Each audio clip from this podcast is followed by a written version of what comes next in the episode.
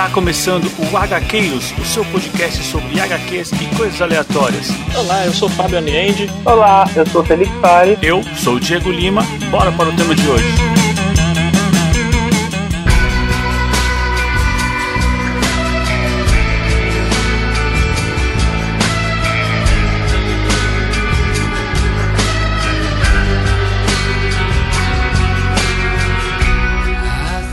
Avante Arqueiros, eu sou Diego Lima e eu dei a ele o que muitos mortais são capazes de viver e morrer, hein?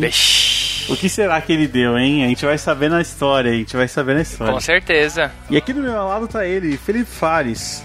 Olá pessoal, e hoje não só vamos acompanhar aí o Morpheus, como também vamos acompanhar o Orfeu, né?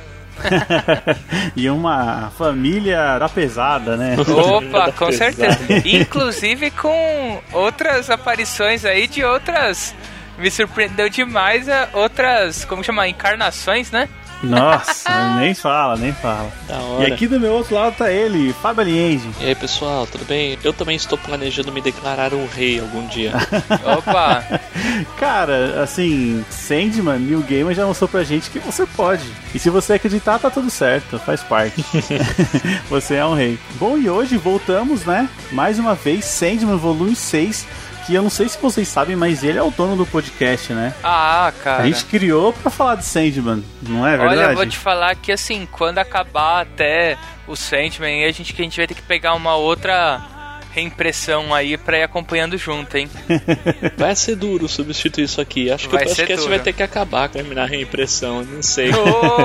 Olha, se, se esse for o sinal, Fábio, eu vou dizer que estamos na metade do caminho porque Fábulas e Reflexões, ele é o sexto volume e tem mais seis pra frente. Estamos na metade do caminho. Pois é. Assim, a história, a história original, na verdade, para acabar a história original, são mais quatro volumes. Uhum. É que a Panini, pelo, pelo jeito da, da, da contracapa aqui, ainda vai lançar mais três especiais. É, isso aí. Dentro da coleção.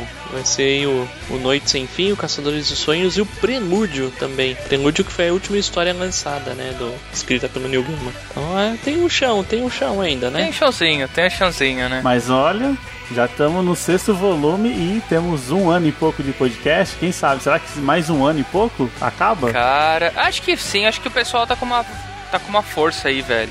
Cara, e os lançamentos estão um atrás do outro, né? Que vai, vai que até antes, né? Vai saber. É, eu uhum. acho que a gente incentivou aí os lançamentos da Panini. Ela não tava programando fazer tão rápido, mas Com certeza. a audiência tá pedindo, né? É sim, o povo, o povo Com certeza, clama, né? né? É, o povo clama, exato. Eles escutam aqui e querem o próximo episódio. Mas aí, hoje vamos falar de fábulas e reflexões que me parece um apanhado de histórias do universo de Sandman que a gente já viu isso meio semelhante no Terra dos Sonhos, né? Volume 3. Eu acho interessante, né? Porque assim, como uma série, né, sequencial como Sandman, né, ele consegue ter tantos one-shots bons e que a gente não sente como sendo um filler, né? Mas sim, simplesmente como sendo uma nova história e, gente, uma incrível história, né? Histórias fechadinhas que valem muito a pena. E, na minha opinião, é, é o melhor de, de Sandman, são esses são essas historinhas fechadas, é onde, é onde mostra a força da série mesmo. E a gente pode ver, né, dando uma olhada, é, essas edições que compõem esse encadernado foram pegadas foram pegas soltas assim no meio da coleção, né? Tipo, ah, do 29 ao 31, do 38 ao não sei que, a 50. Então assim, a gente vê que entre um arquinho e outro, New Gaiman foi povoando com isso. E assim, povoando com histórias curtas, mas algumas delas vão dando um gancho para histórias maiores no futuro, né? É, eu achei isso bem interessante, né, Fábio? Ou ele dá o gancho, ou ele se utiliza de um gancho, né? Comecei uhum. a reparar isso já também, né? Sim, sim. é, ele aproveita um gancho lá atrás para fazer mais mais alguma coisinha, né? Mas é, eu acho que isso, esses one shots, eles mostram como o universo de Sandman ele é uma coisa só na cabeça do New Gamer. Então ele tem o controle de apresentar personagens novos, tudo inédito, mas a gente sente que é uma única coisa, é tudo unificado. Né? Nossa, né? totalmente, cara, totalmente. Não tem essa ideia, como o Felipe falou, de filler e tal. Você, você não tá sendo enganado em Sandman. Você só tá entrando no universo. Você vê assim, você vê como novas histórias, né? Uhum. É, e aí eu vou fazer um comentário, né? Porque de uns dois anos pra cá começaram a sair umas outras histórias, né? Que são o universo de Sandman, né? Que não são histórias, acredito eu que sejam canônicas, tá? Porque a própria DC que tá lançando e o, e o Neil Gaiman dá, dá o aval e acho que até edita as histórias. Não sei se faz uma edição de fato, mas acho que ele tem alguma participação aí, deve ler os roteiros, sei lá. Mas não são histórias escritas por ele, né? Então, assim, eu até admito que eu tô comprando, mas não li nenhum e sei lá, tem um certo medinho. é, cara. Eu, eu acho também, eu acho que assim, é complicado a gente falar isso, mas uma obra que, cara, eu acho que é uma obra que às vezes, será que se mexer muito atrapalha, né? Sei lá. Mas tem, tem um spin-off que eu tô louco pra, pra Panini lançar e eu torço muito para lançarem esse spin-off quando acabar esse, essa reedição do Sandman, que é o Lucifer do Mike Carey. Que foram outras 75 edições com o personagem do Lucifer do Neil Gaiman. E eu li algumas coisas e é muito bom. Então, isso eu espero que saia. São, vão ser mais 11 encadernados. Caramba, cara, Nossa. cara. É, se vem do Sandman, desse mundo, né, a gente já sabe que que vem coisa boa, né? Lógico que dá esse certo medo que o Fábio falou aí, porque não é o New Gamer escrevendo, mas se tem um aval dele, a gente tem que dar um crédito e pelo menos e conhecer, né, qual é o conteúdo. Ô, desculpa, gente, eu me perdi aqui. Quando o Fábio falou 11 encadernados, tá? Eu já pensei como que eu vou colocar isso na minha estante já. é, ah, esse é um problema. Você, você dá um jeitinho, cara. tá feio, velho, tá feio. Daqui a pouco você... Sua cama é box, não é? Opa! então, cara, levanta aquilo e joga lá dentro, velho. Tem umas toalhas lá que a gente já pode arrancar, né? Pra que toalha? A gente só usa duas, né? Exato. É uma que tá lavando e a outra que tá usando, né? Muito bom, muito bom. Mas e aí, gente? E aí, vamos lá então entrar no reino do sonhar e conhecer essas fábulas e reflexões aí que New Gaiman tem para apresentar pra gente? Bora lá!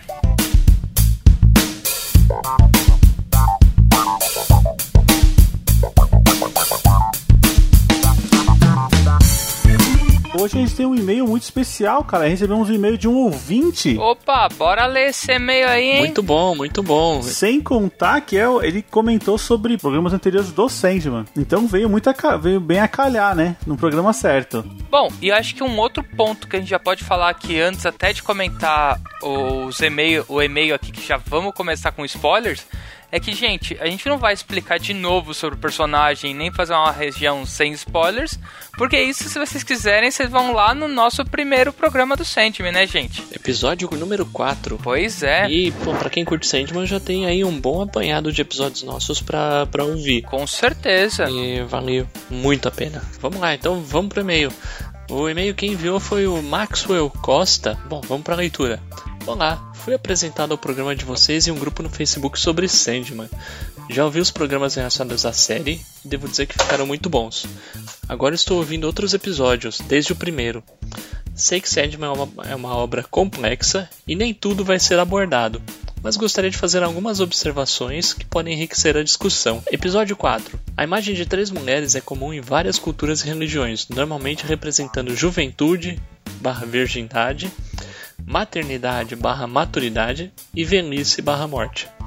Assim como Morpheus tem muitos aspectos, dependendo da cultura e crenças, as três bruxas parecem fazer o mesmo, inclusive incorporando personalidades de diferentes trindades, sem necessidade de crenças de terceiros para assumir esses papéis. No primeiro volume, quando Morpheus as encontra, isso é insinuado através da mudança de nomes. Elas são inspiradas em Cynthia, Mildred e Mordred, as anfitriãs da revista Witching Hour, revista de terror da DC, mas também se denominam como Cloto, Láqueses, Atropos, são as moiras, ou cinzentas que aparecem em Estação das Brumas, Tisífone, Megera e Alecto são as eríneas, ou fúrias ou bondosas, Morrigan, uma deusa três em uma, Menet, Mnenem e Aoide, em Calliope, são as musas originais. Caramba, é... vamos fazer alguns comentários sobre esse episódio 4? O que, vocês acham? Depois eu continuo a leitura? Não, acho que é uma boa, acho que é uma boa. Não, o Maxwell, muito interessante seus pontos. Realmente, acho que essa, essa tríplice, né, essa trinca é uma é uma parte muito importante, muito interessante aí da, da mística, né? Posso dizer até da tanto da mitologia do Sandman quanto da nossa própria mitologia, né, em si. Cara, eu, eu, e o Maxwell foi bem fundo aqui nos comentários. Foi mesmo, é muito é, cheio de detalhes. Assim, eu já tinha ouvido falar em moiras ou até fúrias, mas assim, longe de saber os nomes delas. E assim, cara, muito legal ficar sabendo de mais isso. Beleza. Então, continuando o e-mail, é episódio 30. Em Sonhos de Mil Gatos, Gaiman explora algo dito diversas vezes, de que os perpétuos não são deuses, já que estes nascem e morrem no sonhar. Aqui a gata recebe uma revelação, que não necessariamente precisa ser uma verdade, mas é o necessário para se criar uma religião. Cara, que reflexão, meu. Bem Eu, observado eu gostei, mesmo. meu. Eu gostei mesmo, meu. É dito e redito, né? O- na, na história que os perpétuos estão acima dos deuses. Sim. Em Sonhos de uma Noite de Verão, Hamnet, Hamnet com N de navio, né? é, realmente é trocado por um Changeling. E mais, ele come alimento de Fairy dado por Titânia. Isso significa que ele não pode mais comer alimentos mundanos. Gaiman faz uma continuação dessa história em Livros da Magia 3, que saiu uns meses depois. Nela, Tim Hunter vai a Fairy e é aconselhada a não comer nada por lá. A encontrar Titânia, ela está com um jovem criado chamado Hamnet com N.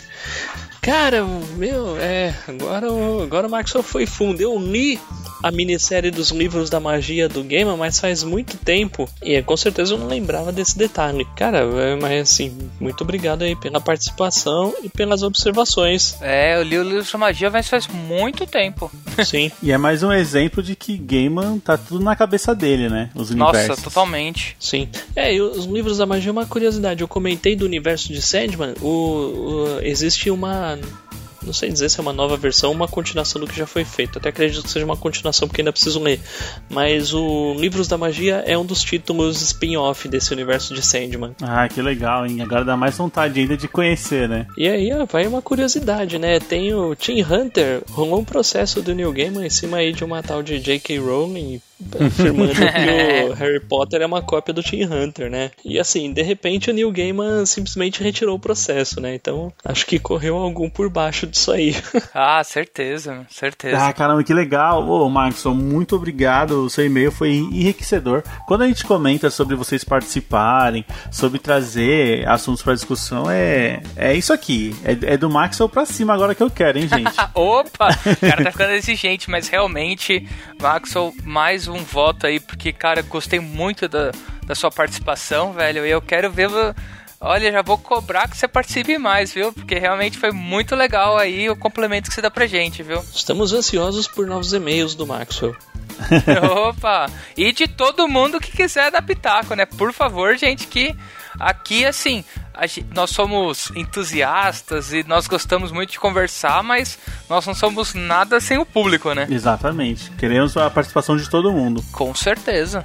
Bom, e hoje a gente tem mais um comentário aqui que a gente recebeu do nosso padrinho Lucas, cara. Opa, pois E aí, é, Felipe, meu. qual que é o comentário? É, a gente recebeu direto lá no nosso grupo de padrinhos, né? Deixa eu dar uma lida ali aqui, ó. O Lucas Rafael ele comenta, né? Estou escutando o cast do Reino do Amanhã. E sobre o Homem de Ferro no desenho do Aranha, ele aparece junto com uma máquina de combate na saga do Venom. E se não me engano, nos episódios de Guerras Secretas também.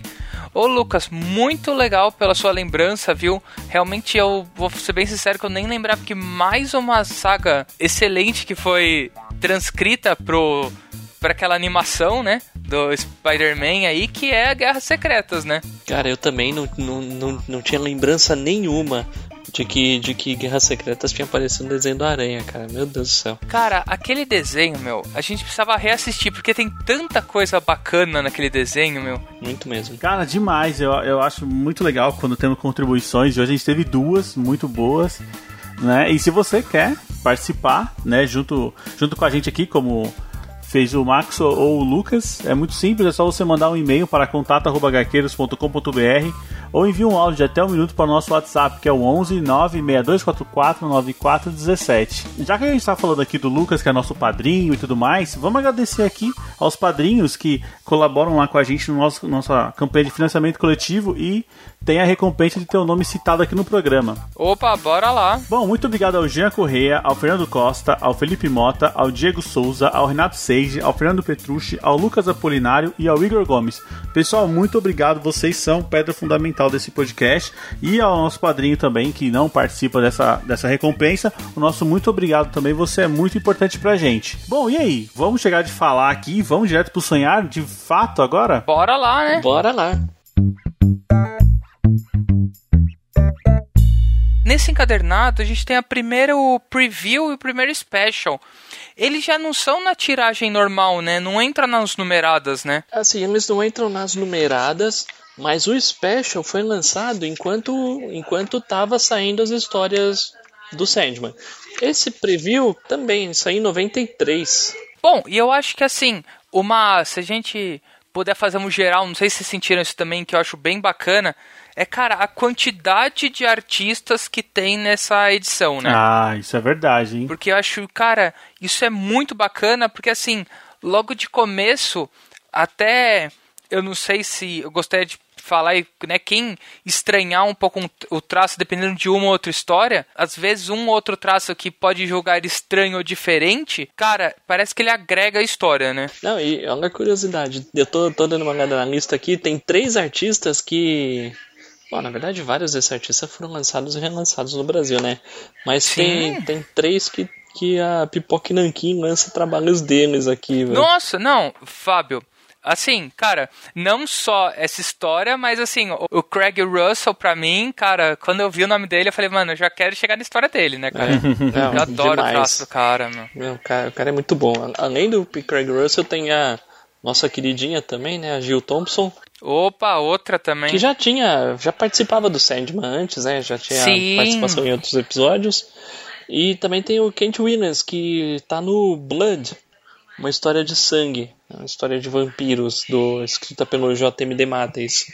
Ah, que é o escritor da última caçada de Craven. Ah, tudo amarrado. Olha, é tudo, tudo amarradinho, meu. Isso aí, mas é, o, o legal é que assim, cara, nenhum desses artistas de- deixa a desejar, né? Não, não deixa mesmo, e é legal que, mesmo mudando os artistas, a qualidade é sempre alta, né? Sempre fica aquele traço meio, meio sujo, eu não sei, eu tenho essa impressão, não é aquele traço clássico de quadrinhos, né? É um traço único que cada um Totalmente, traz, totalmente. mas imprime no mundo de Sandman.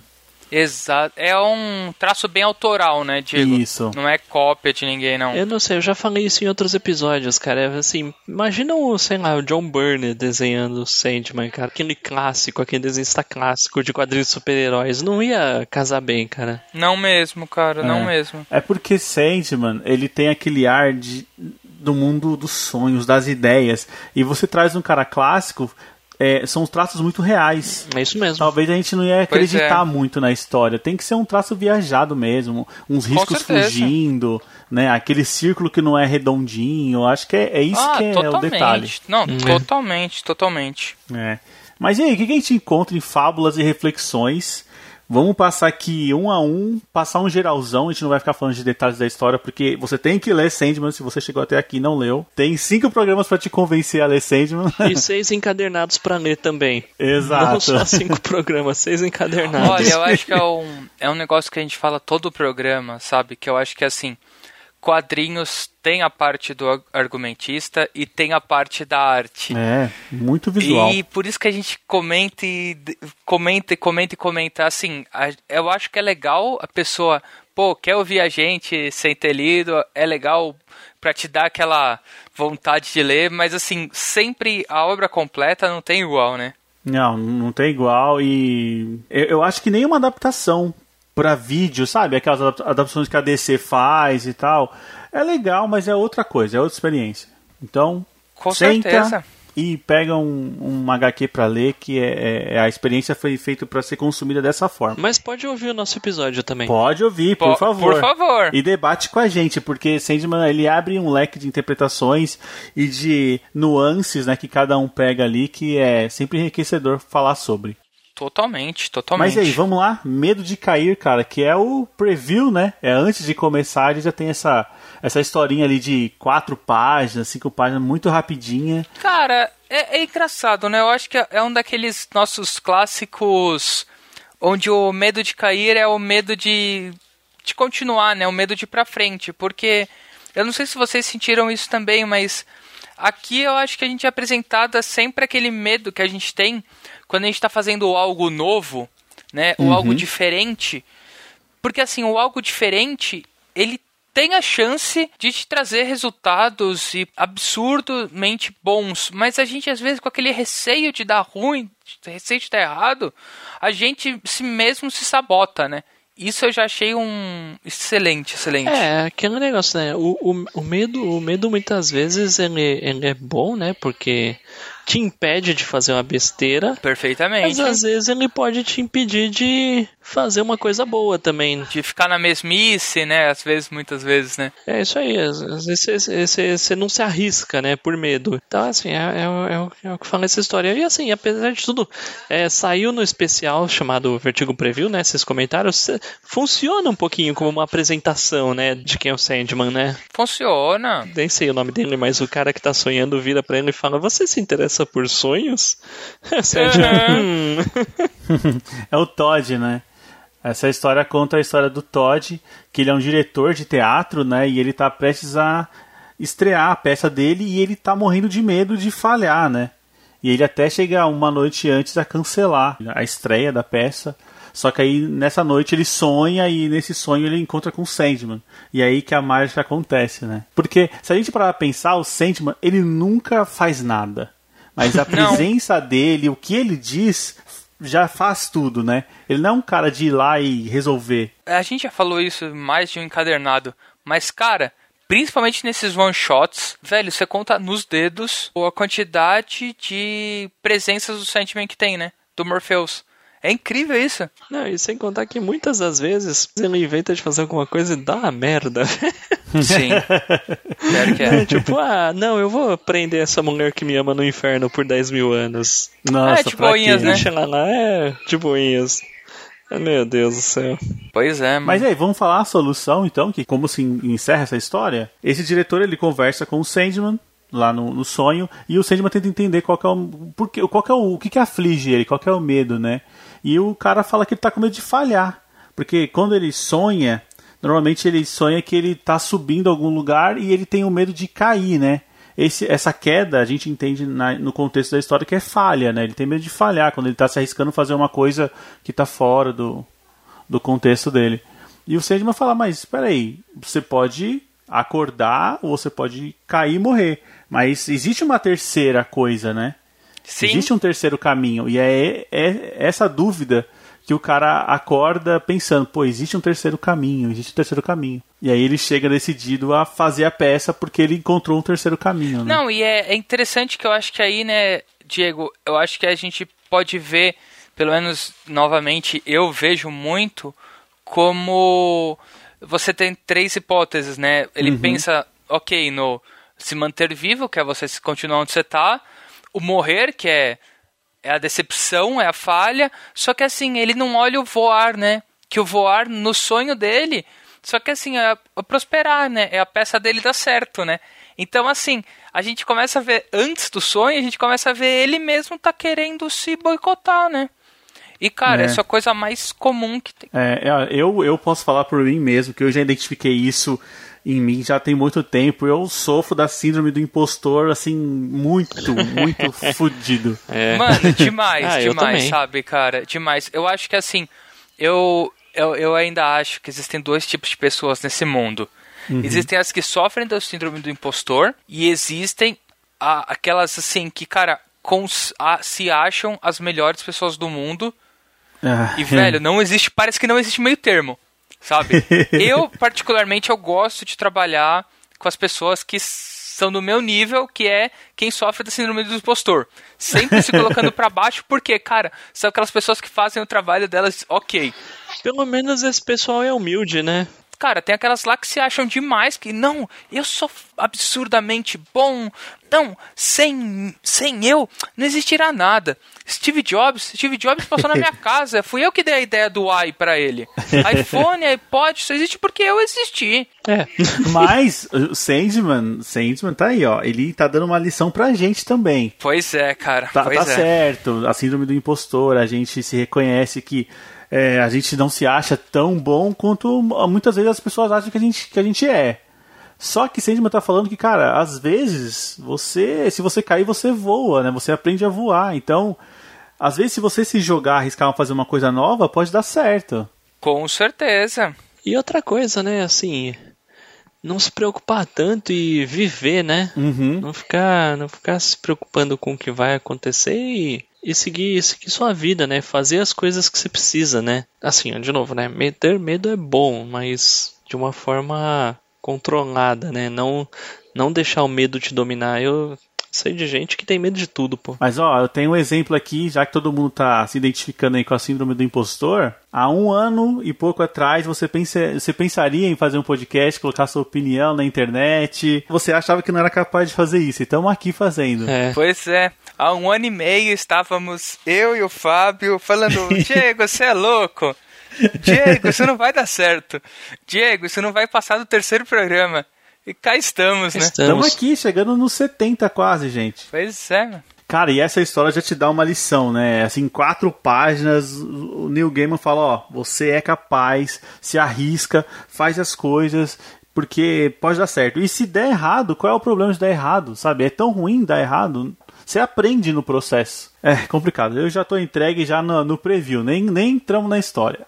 Não, eu também, ó. Você vê que, cara, quando a história é boa, acho que simples cinco, seis páginas a gente já conversou pra caramba, gente. Exatamente. Mas aí, vamos lá, vamos entrar na história agora, porque eu já vou entregar. Já vou entregar, Felipe, não quero saber. Uhum. 3 setembros e 1 janeiro é a minha história favorita desse calendário. Caraca, sério? É. Opa, eu não tenho lá. o que falar. 3 setembro e 1 janeiro, já, já adorei o nome. Já adorei o nome.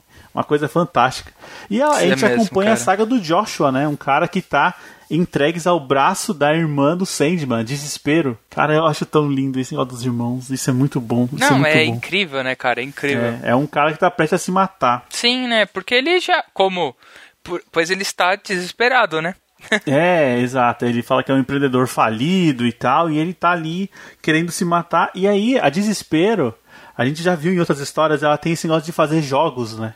Uhum. E aí ela chama o Sandman e fala, ó, quero fazer um jogo com você aqui. Ah, tipo, não é muito cruel? É muito cruel, ela vai brincar com a vida de um, de um mortal, que pra ela é só um mortal, né? Só. É, pra ela é tipo uma formiga, né? E ela fala: olha, ele tá aqui no meu reino do desespero. A Delírio e a Desejo também vão entrar nesse desafio. E eu quero que você Sandman também entre nesse desafio aqui. Não, e, e, o modo dela dizer é tipo é isso.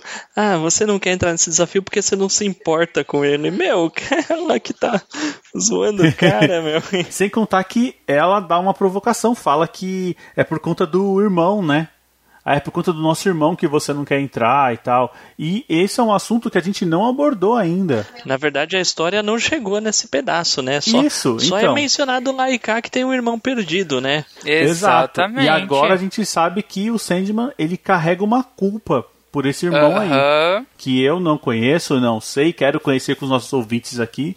É, eu também, Diego. Caramba, o que que deixa o Sandman paralisado? Meu Deus. Já foi dito que são sete perpétuos, né? Sim. É, mas só apareceram seis, né? Tem um perdido aí. Tem um perdido que a gente desconfia que o nome dele deve começar com a letra D, né? Porque Igual todos os outros, né? É, óbvio. Verdade. é, mas ah, vocês não perceberam? Esse irmão aparece nesse encadernado. Eita, então. Ele aparece, mas eu não sei o nome dele. Ah, não, é, sim, esse, esse ainda não. Ele aparece na história do Orfeu, do não Orfeu, aparece? é, ele tá Isso, lá. então. Na hora que eu vi, eu falei: esse aqui é um desgranhento. Essa história vai me contar, mas não contou. É. a gente vai chegar lá, a gente vai Você chegar. que droga! É, eu tô, Bora, não né? pode acabar, não pode acabar. Mas tudo bem. Não, mas enfim, o, o Sandman resolve ajudá-lo, né? É, o Sandman decide, decide aceitar o desafio e faz o Joshua sonhar. E aí, nesse sonho, ele tenta entender quais são as motivações, o que, que move o Joshua. E ele fala: Cara, você a partir de hoje vai ser um rei. Ele, ele deu um reino pro cara. E o cara ele se proclama primeiro imperador dos Estados Unidos. Uhum. Norton primeiro. Norton primeiro. Norton primeiro. E, e aqui vai a. Mas aqui vai a revelação, né? Isso, isso é baseado em uma história real. Norton primeiro existiu. Caramba, sério? Não Caramba, sabia que da não. hora. Bota na Wikipedia aí que, que aparece. Tem até onde ele tá enterrado tal.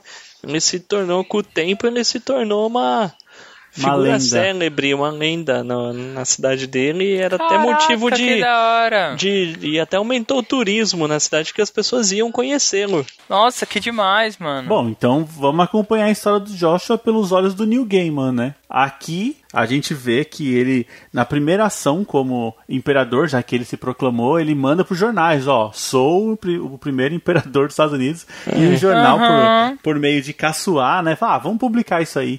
E, tipo, dá certo. É. As pessoas começam a meio que, mesmo que caçoando, passam a respeitá-lo, né? Tipo, ah lá o imperador lá, o cara que usa aquelas roupinhas e tal. Sim. Meu, mas eu não sei, eu, eu acho tão bonita a parte que ele tá conversando com o Sandman e a desespero fala assim pro sonho, meu, sonhos não são nada. E o Sandman, cara, sem sonhos não, tinha, não, não tem desespero. Nossa, cara. Cara, isso daí foi muito bonito. E aí ele fala, então eu vou te dar um sonho. É, é isso que ele dá, ele dá um sonho pro, pro Norton. E assim, com um sonho ele passa a ter um motivo para viver, né? É um objetivo de vida, né? É um objetivo é de vida. Bacana, meu. Parando para pensar, toda cidade, assim, quem mora em cidades pequenas, isso existe muito. Sempre tem aquele cara que é considerado louco, que anda pela rua, sempre tem essas figuras, assim. Ah, e, sim. cara, essas pessoas, elas realmente acreditam no, no que elas estão vivendo, né? Uhum. E eu, sei, é, né? eu vi muita representação nisso aí. Totalmente. É, aqui na cidade onde eu moro tem um cara que fala que o Silvio Santos deve dinheiro para ele faz 20 anos. Opa! É, e tipo, tá tudo bem, todo mundo acredita e tal, mas. Meu Deus. Acho que ele teve uma conversa com o Sandman também. Ah, pô. E aí tem aí, um, acho que um jornalista, escritor que leva o Joshua pra almoçar. Uhum. Esse cara é o Mark Twain. Ele foi indicado o tecelão de contos da cidade do, do, do país, né? é, porque ele tá com a, as, as figuras célebres. É, a gente tem que pontuar aqui, porque essa história ela passa em 3 setembro e 1 janeiro. E nesse primeiro setembro é quando o Sandman ele dá o sonho pro Joshua e aí ele se proclama lá o, o rei, né, o imperador. No segundo setembro é quando a gente tem o encontro do Joshua com a ação da Delirium, né? Porque é, o Sandman tá no bar junto, junto com a Delirium e a Delirium, ela meio que representa a loucura. Ela fala, cara, é, esse cara é normal, né? Assim, Sim. ele, assim, fala, a loucura dele o mantém são. É, e o Sandman responde, mas você acha que ele é o único? Tipo, todo mundo tem um pouco de loucura que, que o mantém com o pé no chão, né? Não, e eu acho isso interessante, né, Diego, que você comentou, porque assim, até aonde você tem um objetivo seu próprio, cara. Você não precisa compartilhar com a sociedade, sabe, cara? Sim. Mas assim, até o quanto nocivo é, porque assim, ele, ok, ele, ele falava que ele era um imperador, mas ele não saía matando pessoas nem nada. Então, quer dizer, cara, ele não, o sonho dele não era nocivo para a sociedade, né? E, e aí, sabe, assim, não, não serviu para ele viver bem, viver longe do desespero? Então, pô, então foi agradável, foi bom, né? É, eu acho que é meio que isso que a Delirium vê, porque nesse desafio era meio que quem, qual dos perpétuos consegue trazer o Joshua pro, pro, pro seu domínio, né? E a Delírio fala, cara, na loucura ele não cabe. Esse é um cara muito são, ele sabe o que ele faz. Então ela meio que sai do Sim. jogo, né? Aí no terceiro setembro, a gente tem um encontro do Joshua com a Desejo, que ela usa uns artifícios pra para tentar trazer ele pro lado do desejo, né, do reino do desejo, que é oferecer mulheres para ele. Fala, pô, como é que o imperador não tem uma imperatriz? Nessa parte, né, nesse setembro a gente vê que o povo entrou na brincadeira, né? Tipo, eles falam assim: "Você é o imperador Norton, não sei o quê". E os chineses vêm pedir coisas para ele. E ele resolve as coisas. é, eu entendi que era um, um, outro cara que tinha um sonho de ser imperador chinês. Pode ser. Será? Eu, eu entendi isso, tipo assim, ah, apareceu mais um imperador agora, só que isso aqui é da China e os dois se conversam e tal. Foi isso que eu entendi, sabe? Não sei. É, será? Mas é assim, mas ele fala, oh, como vai meu súdito chinês, né? É. O Joshua fala isso. É, você vai saber, né? É, e nesse ponto, como você falou, nessa conversa ele tá falando com o rei da dor, que é um dos, dos marionetes lá que a Desejo tá usando para tentar trazer ele para pro reino do desejo. E aí ele fala, cara, você precisa de uma mulher e tal. Ele fala, meu, mas por que, que eu preciso de uma mulher? Se eu tenho os meus certificados que são aceitos na maioria dos restaurantes da cidade, as pessoas me respeitam, eu uso uma roupa, tá certo que ela foi dada pela prefeitura e tal. Tipo, ele é um cara lúcido, ele sabe das condições dele. O meu aluguel é de 50 centavos por semana, mas o que, o que, eu posso querer, cara? Eu sou o imperador dos Estados Unidos. Eu não posso querer mais nada. É meio que aquilo de acreditar no seu sonho. Nossa, né? totalmente. Ah, e tem uma parte que ele relata um trecho em que ele havia sido preso e soltaram ele, né? Sim. E aí ele, ele lembra da declaração do juiz. E essa declaração é real também. Essa declaração, esse é um fato que realmente aconteceu. O juiz declarou: o Sr. Norton não derramou sangue algum, não roubou ninguém, não expoliou nenhum país. Isso é mais do que se pode afirmar sobre a maioria dos indivíduos no ramo da realeza. Isso é animal, cara. Animal, animal, animal. É tipo, é, é mais uma chancela de que, sabe, as pessoas acreditavam de fato. Se ele acreditava, ele fez as pessoas acreditarem que ele também era o imperador. Sim. É, ele fala: Eu estou na minha cidade, no meu país. Aqui me tratam Uhum. bem, eu não quero nada. Meu, nossa senhora. E aí, quando é, o rei da dor ele vê que o Joshua não quer mulher nenhuma, ele volta pra falar com a Desejo e a Desejo fica putaça. Ela fala: Meu, Aham. ela conversa com o Sandy, mas meu, o que, que você fez? É impossível. Eu sei que ele quer uma mulher. Por que, que ele não quis, né? Aí o Sandman fala: Meu, ele tem a sua dignidade, né? Afinal, ele é o imperador dos Estados Unidos. Não, isso é, isso é muito, é muito legal, né? Que de novo a gente é apresentado assim, como que esse, essa loucura, entre aspas, né? Essa viagem que ele tem, tá deixando ele, ele é íntegro, né? De todas as outras partes, né? Totalmente. E aqui a Desejo também sai do jogo, né? Se a Delirium já viu que a loucura não cabia, se o Reino do Desejo não conseguiu atrair ele, só quem tá no jogo é Desespero e o Sandman, né? Que é o Reino dos Sonhos. É, antes disso, a gente vê que Desejo é um ser bem, bem vingativo, né? Um ser bem, bem raivoso, digamos assim, né? Sim. E ele faz um juramento. É um juramento de vingança pra cima do sonho. Que vai pegar o Sandman na curva, né? Promete pegar o Sandman na curva. Nossa, mano. e isso pode refletir nas histórias futuras, né? É, ele fala assim: ah, eu farei com que derrame sangue da família. Farei com que Nossa. as bondosas caiam sobre sua cabeça um dia. Pois é. Nossa, lá vem, lá vem. E aí chega o nosso fatídico janeiro, já passamos de 3 de setembro, janeiro de 1880, Joshua morre, né, e aparentemente de ataque do coração. Ou seja, ele viveu uma vida plena e sem desespero, né? É, é, ele viveu e quem ganha o desafio é o Sandman, né, que conseguiu deixar ele no reino dos sonhos o tempo inteiro, a vida inteira. No final, ainda o Sandman ainda presenteia desespero com uma estatueta do Joshua que é vendida pela cidade. O cara é um monumento. tipo um Sim. souvenir, né, Tó? Um Olha aí, ó. souvenir. Nossa, cara, demais. E aí a gente tem a participação da nossa nossa linda morte, né? Perfeita. Ela é a última que todo mundo encontra. E o Joshua não poderia ser diferente. É, Ela encontra ele, faz brincadeiras e tal. E ele fala, né? Ah, eu sempre quis saber, né? O que, que existe além da vida. E ela fala, ela responde: Meu, todo mundo se pergunta isso, mas cedo ou tarde eles descobrem. Tipo, caramba, velho. E aí a gente tem os dados, né, do final da história. Joshua foi enterrado no domingo, 10 mil pessoas é, compareceram à visitação do seu caixão. Nossa, bonito, E a cara. fila do seu cortejo estendeu por 3 quilômetros. Joshua foi o primeiro e último imperador dos Estados Unidos. E seu enterro foi marcado por um eclipse do sol. O cara era diferente, né? O cara era Totalmente, diferente. cara. É, cara, essa história é de acreditar no seu sonho, de você ser você mesmo. Sim. E que, cara, tá no braço do desespero, talvez só um sonho te salve dali, né? Talvez um motivo, né? Se você tiver um é, motivo. Um motivo. É, uma, uma razão, né? Assim, o que essa história nos ensina é que desses perpétuos aí só dá pra confiar no, de- no sonho e na morte. É verdade. É verdade. né? Porque, pô, os outros são todos uns safados, meu. São. Ah, caramba, é. É isso, cara. New Gamer tá dando uma aula pra gente de reflexões e fábula. E olha que nem começou, nem começou. Tem muita coisa mas, ainda. Mas essa história é muito boa mesmo. Falar a verdade, eu tenho, eu tenho dúvidas se essa é a minha favorita É. ou, ou a Ramadá. Ah, não. Ramadá, ela, ela mexe, ela mexe com, com É. um ladinho pesado. É. Mexe, mano. Mexe mesmo. Bom, essa próxima história é a Termidor, né? Você já olha assim e fala, meu, que, que que é isso, né? Que que é essa história? Que que loucura é essa? E você vai ver que é uma loucura de fato. Nossa, é uma total. loucura de fato, né? Não, e, aqui, e aqui a gente vê a. É uma personagem que retornou, né? A Joana Constantine, né? Que ela já tinha aparecido antes em uma outra história curta do Sandman. E naquela outra história curta, o Sandman comenta que, ela, que ele tinha pedido um servicinho pra ela.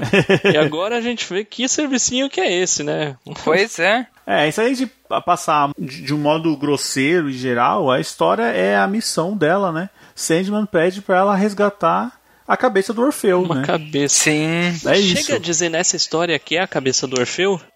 Fala Chega- que é Orfeu. Fala assim, Fábio, fala assim. Uhum. No final. Ah, tá, é verdade. Ela até fala assim, ah, mestre Orfeu. Cara, é bizarro, né, cara? Tipo, ela tá lá com a cabeça tirando do saco, de repente a cabeça começa a falar. Não, e acho que aí a gente é apresentado também a família Constantine, né? Que sempre, sempre teve problemas, né? Com certeza. E sei lá, é estranho porque essa história se passa durante a Revolução Francesa, né? E muitas cabeças eram cortadas nessa Muitas. época, né? Pois é. Eu, é, eu acho que até, até é comum as pessoas andar com cabeça na rua, né? Sim. Num saco. ah, cortou três ali, eu peguei uma e tá tudo bem. Beleza, é um souvenir, né? Digamos assim. Que coisa. Exato.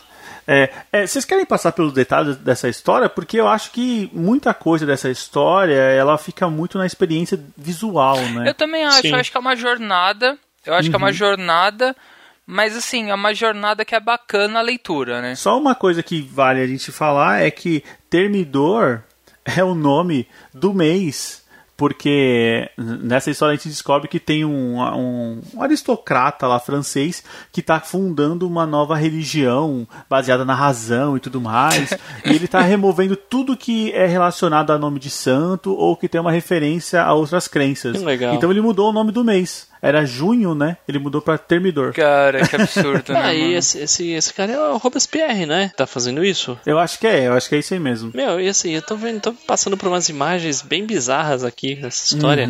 Cara, os caras, eu não sei se isso acontecia na verdade, tá? Mas o pessoal fazia fantoche com os corpos decapitados, meu. Que porra é essa, velho? Nossa, meu, é um bagulho pesado, Meu mano. Deus do Eu céu. não duvido, não, eu não duvido. Mas a gente tem então uma missão, com missão dada, missão cumprida, a Johanna ela consegue, a trancos e barrancos, a recuperar a cabeça do Orfeu e o devolve, né? E aí tem aquele momentinho que a gente descobre que o Orfeu é filho do Sandman, só que ele fala que não vê o Sandman há muito tempo. E ela fala, mas nem no sonho ele. Não, nem no sonho. Eu falei, caraca, velho, como assim? Nem no sonho.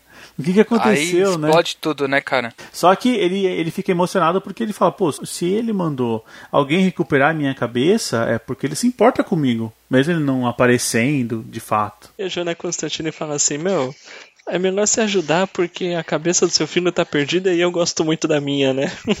Sim. coisa assim. aham. Não, aí a gente já vê aquele humor digno de Constantine, né? Sim. Eu não sei se essa história saiu antes do Orfeu Especial 1 ou depois. Mas ela até comenta co- o que aconteceu com o Orfeu nessa história. E, cara, é bem bacana, é bem, é bem nojento. Eu vou deixar pra falar quando a gente falar do Orfeu. É melhor, é melhor. A gente vê esse pessoal se defrontando com o pessoal da Revolução Francesa que, como o Diego já falou, era, era pura razão.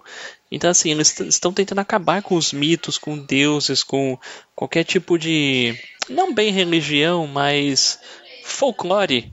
Qualquer tipo de folclore, eles estão tentando acabar. Tipo assim, não, o que existe é, é a razão, é a ciência, é o Estado e o povo. E aí, depois que ele fala isso, a cabeça do Orfeu começa a cantar pra eles. Nossa, demais, cara, Tipo, demais. meu, assim, todos eles ficam embasbacados, né? Assim, também abre a discussão sobre ah, o mundo com religião, assim, a religião ela tem o seu lado ruim e tal, tem. Mas um mundo totalmente baseado na razão também não vai ser uma coisa. Ah, não dá, não dá pra. Eu acho que tem que ser um meio termo, né? Sim. É, assim, o, o que, que vai aliviar as dores das pessoas, né? Não dor física, mas a gente está falando sobre acalento, carinho. Tem que haver sabe fé, que né? Tem que haver fé em algo, né? Você precisa acreditar em alguma coisa, né? Exatamente. Exato. É, senão vira bagunça. Nem que seja em um sonho. Nem Com que seja um certeza. sonho, exato. Tá aqui um exemplo de uma pessoa que foi muito feliz. É, e aí, vamos pra caçada então? Próxima história. Bora! Essa caçada aqui, ela tem uma pegada assim. Como é que eu posso dizer? Ela me lembrou muito, Felipe, o Anel do Nibelungo. Cara, também senti isso, viu? Essa daqui e como a gente vai comentar no lá pra frente, mas a saga de Orfeu são Uhum. duas pra mim que, cara, são um anel de Nibelungo, assim. É verdade, tem aquele clima. Um clima mais épico, digamos, né? Tipo, Sim, uma, é, jornada, aquele né? aventuresco, né? É, cheio de místicas, né? É, e essa história aqui, a gente tem aquela relação do avô com a sua neta. Cara, eu achei muito engraçado, cara. É muito engraçado. Porque o avô tá contando a história pra neta, e é uma neta já jovem, né? Já quase adulta. Então, é, a gente vê a diferença de gerações e o papo de um do outro. E ele tirando sarro dela, ela tirando sarro dele. É, é, é demais, é demais. É bem legal aquele, aquele sentimento de história de vovô mesmo, né? História de vovô. Só isso. que a menina já é velha demais para isso, já não quer ouvir, aí rola Sim. aquela discussãozinha. Mas no fim ele conta a história dele, né? Ela só quer saber de televisão, de MTV, né? É. Se desse pra para atualizar a história, ao invés de ficar na televisão, ele ia ficar no celular, né? Certeza, assim. certeza. Bom, aqui é, é, ele conta a história de um povo que vivia na floresta e era um, um pai e um filho que eles caçavam para sobreviver e tal, até que um dia o menino encontra uma senhora na floresta e essa senhora é uma tipo uma cigana, né? Que Sim. anda com um, um, saco nas costas cheio de bugigangas, como eles chamam. E que bugigangas que ela tem lá dentro, né? Ela tem um monte de coisa, tem até aquele coração. Esse coração ele já apareceu em outra história, não apareceu? O coração, assim, cochei Koshei, acho que, se não me engano, faz parte de uma lenda russa. O, mas agora o coração, assim, a hora que eu vi, eu pensei na, naquela história da tribo que contava, que o velho contava pro jovem. Sim! Da, é, acho que era isso, né? E quando contava a história da nada. Talvez seja. É, eu também não tenho certeza, mas eu fiquei com a impressão de ter visto esse coração em alguma história. Agora, na hora, não lembro. Na Casa de Bonecas tinha o coração no, no Reino do Desejo. Não sei se também fosse isso. Pode ser. Bom, mas aqui a nossa história, ela passa pelo. Como é que a gente pode falar? O desejo e a missão que o rapaz sente quando ele ganha um presente da senhora cigana. É né? engraçado que isso é, é, bem. Como você comentou do Anel de Nibelungo, né, Diego? Isso daqui é bem clássico de mitologia, né? Assim. O, a jornada dele vira encontrar a mulher presente no, no colar e ele vai passar a vida inteira dele tentando isso, né? É, exato. Que é, é assim, é, ele vive na floresta e a mulher que tá no colar ele descobre que ela era filha do Duque. Então uhum. ele tem que transpor todas essas barreiras aí para entrar lá na casa do Duque, conhecer a mulher, porque é, é, o desejo dele, ele quer a mulher. Não, e, e, ele vai passando por tudo, inclusive, né, como até o, o Fábio comentou de folclore russo, né, ele encontra a Baba Yaga, né? a Baba é, Yaga. É, verdade. é, e, só que assim, ele, uma, da, uma dessas coisas que ele pegou da, da mulher é um livro, né? É um livro do. Cara, é um livro do bibliotecário do Sandman. Eu esqueci o nome Lucian. dele. Lucian, Lucian. Boa, boa. Que é o que aparece na história, né? Ele tá louco porque perdeu Não, um livro. Imagina, né? O que o Sandman vai fazer com ele, né? É, é e, e, ele tenta negociar, né? Ele dá ouro pro menino e fala, mas o que, que você quer? Qual é o seu preço? O menino fala, meu preço é a garota. É a garota. Eu quero a garota. e ele fala, meu, mas eu não posso te dar a garota. É. Até que, né, chega um momento onde ele, o Lucian se vê, se vê coagido, ele fala, ó, vou te levar pro sonhar a gente dá um jeito lá, o meu chefe não vai ver você. Só que na hora que eles chegam no sonhar, o, o, o Sandman tá lá. Falei, oh, eu não sabia que estava trazendo garotos pra cá agora. uhum. né? E aí ele tem que contar a verdade pro Sandman, ó, perdi seu livro tal, mas o preço do garoto é ver a filha do Duke. E aí o Sandman vai lá, faz a magiquinha dele, eles aparecem dentro do quarto da, da menina. Uhum. Um detalhe que a gente não... que eu já, já contei tudo aqui, tô tentando passar por cima. Mas tem um detalhe que nessa busca do garoto, ele encontra uma outra tribo, né? De pessoas que viviam na floresta. Que é, ele estava ele tava caçando um cervo, hum. só que ele estava com a, a, a, bolsa cheia de, de coisas. E aí, nessa corrida, passa uma garota por ele e pega o cervo na frente dele. Sim. Sim. É, uma outra tribo de pessoas semelhantes a ele, né? Isso, semelhantes a ele, exatamente. Ele até fica amigo e tal.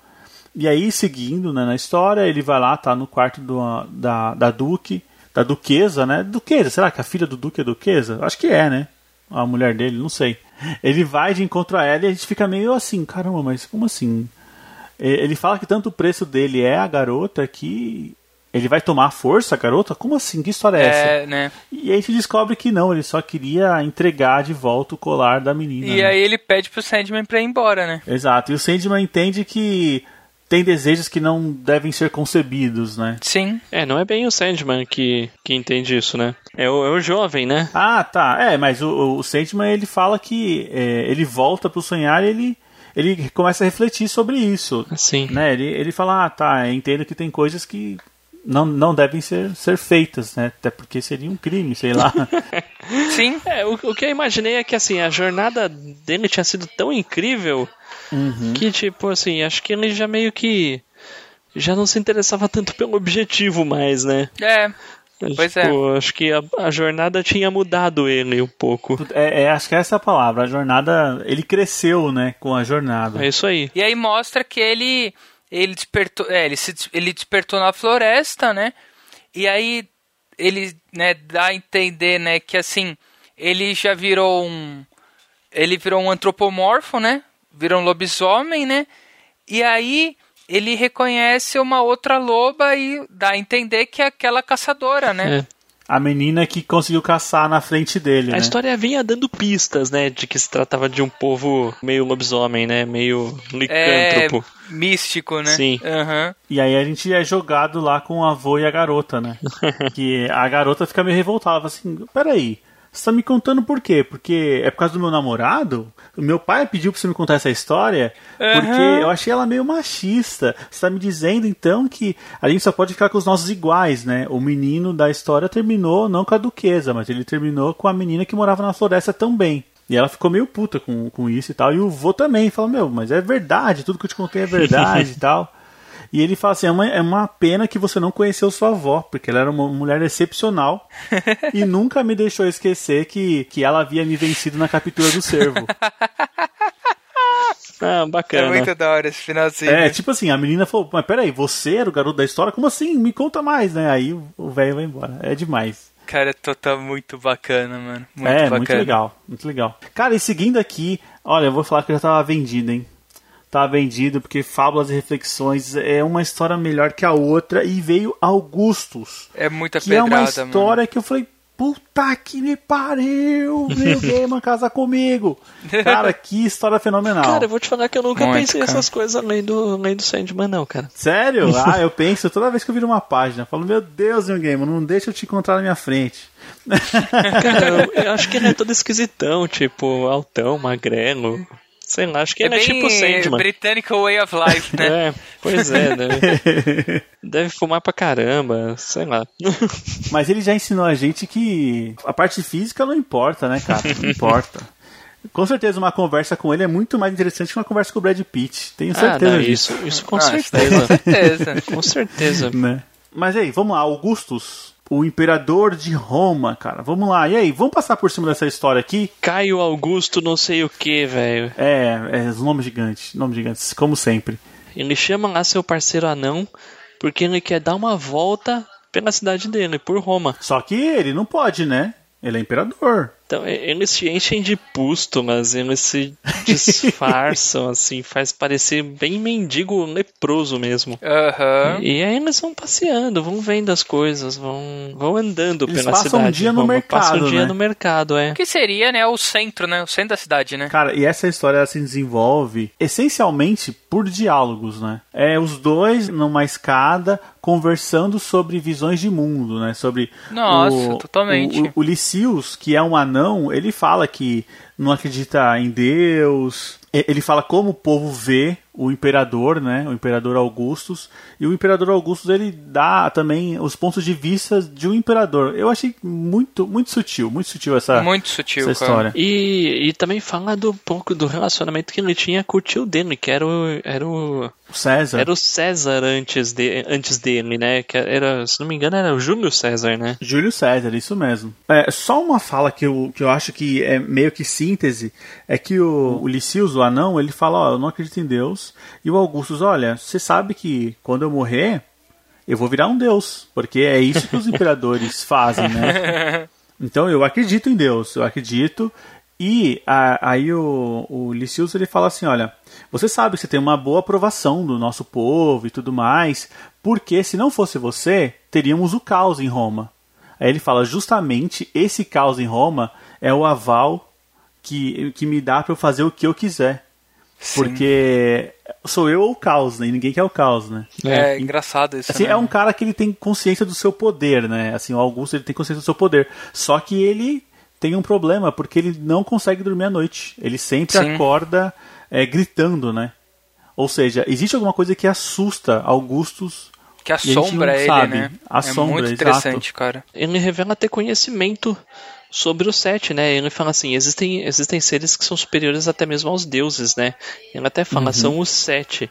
E ninguém reza para eles. Então, assim, ele tem um certo conhecimento das coisas, do, de como é o verdadeiro mundo. É, é até por isso que ele acredita em deuses, né? É isso aí. Bom, e aí, então, a gente tem toda essa, essa conversa que vale muito a pena. A gente, você vê os diálogos da visão do povo, a visão do imperador. É, o Augusto chega, ele chega a comentar, quando eu for Deus, eu não vou mais sentir medo. É, eu acho que ele não vê a hora, né? Ele não vê a hora é. de não sentir medo. E aí a gente tem, a gente é jogado ao, ao sonho, né? Que o Augusto teve, que onde ele encontrou o Sandman. E aí a gente vai saber o motivo, o porquê que o imperador está passando um dia como mendigo num mercado na Roma antiga. O Sandman fala que Augusto, eu sei que você tem seus planos, só que como você é um, um imperador de Roma, todos os deuses estão de olho em você. Então, a minha, a minha sugestão é que você se disfarce de mendigo e vá, passa um dia no mercado, porque os deuses não vão, vão prestar atenção aquele dia. Uhum. Sabe? Você não vai ser mais o imperador, você não vai ser um imperador por um dia. Então, uma vez por ano você faz isso pra colocar a sua cabeça em ordem, para você pensar nas coisas. E é o que o Augusto faz, né? Então a gente descobre que ele tá lá para pensar. É basicamente isso, sem ser vigiado por deuses. E o próprio Sandman fala: todos os deuses começam em meus domínios. Eles caminham por seu mundo e quando estão velhos eles voltam ao meu mundo para morrer. Então, assim, é basicamente isso que provavelmente vai acontecer com, com ele. Nessa conversa com o Sandman, a gente vê que o Augustus, é, ele pergunta, mas quem é que mandou você aqui, né? Foi o, foi o deus César, ele fica morrendo de medo pelo, pela, pela cara dele, né? Foi César que te mandou? Ele fala que foi um outro deus lá que mandou interceder. Lendo a história, a gente vê que existe um problema com o Augustus existe um medo com Augustus, até que a gente é jogado na verdade, né? Descobrimos o que aconteceu com Augustus, porque ele fala que ele não é um filho direto de César, ele é um garoto adotado que herdou um império. Uhum. Antes, antes, assim, eu tô tentando relembrar aqui qual era o plano do Augustus. Assim, é que durante a conversa que ele tem com o Lysius, ele fala que ele, ele tem visões, né? Ele tem, ele tem visões de um futuro e tal. E ele fala que a Roma, elas, elas vive necessariamente por expansões. Então, quanto mais expansões ela fizer, Roma viverá para sempre. Sim. Sim. Roma viverá para sempre é, constatação que ele fez, né, ao longo do, do tempo de imperador. O que que acontece? A hora que o Augustus chega no, no palácio, de volta é revelado, ele vai dormir, ele pede lá o narrador de histórias e é revelado, né? Antes disso ele já tinha dito, o Lícius pergunta pra ele, cara, do que que você tem tanto medo? E ele tem medo do Júlio César, porque aos olhos dele, o, Ju, o Júlio César tinha morrido e virado um deus. E assim, ou seja, estaria sempre de olho nele.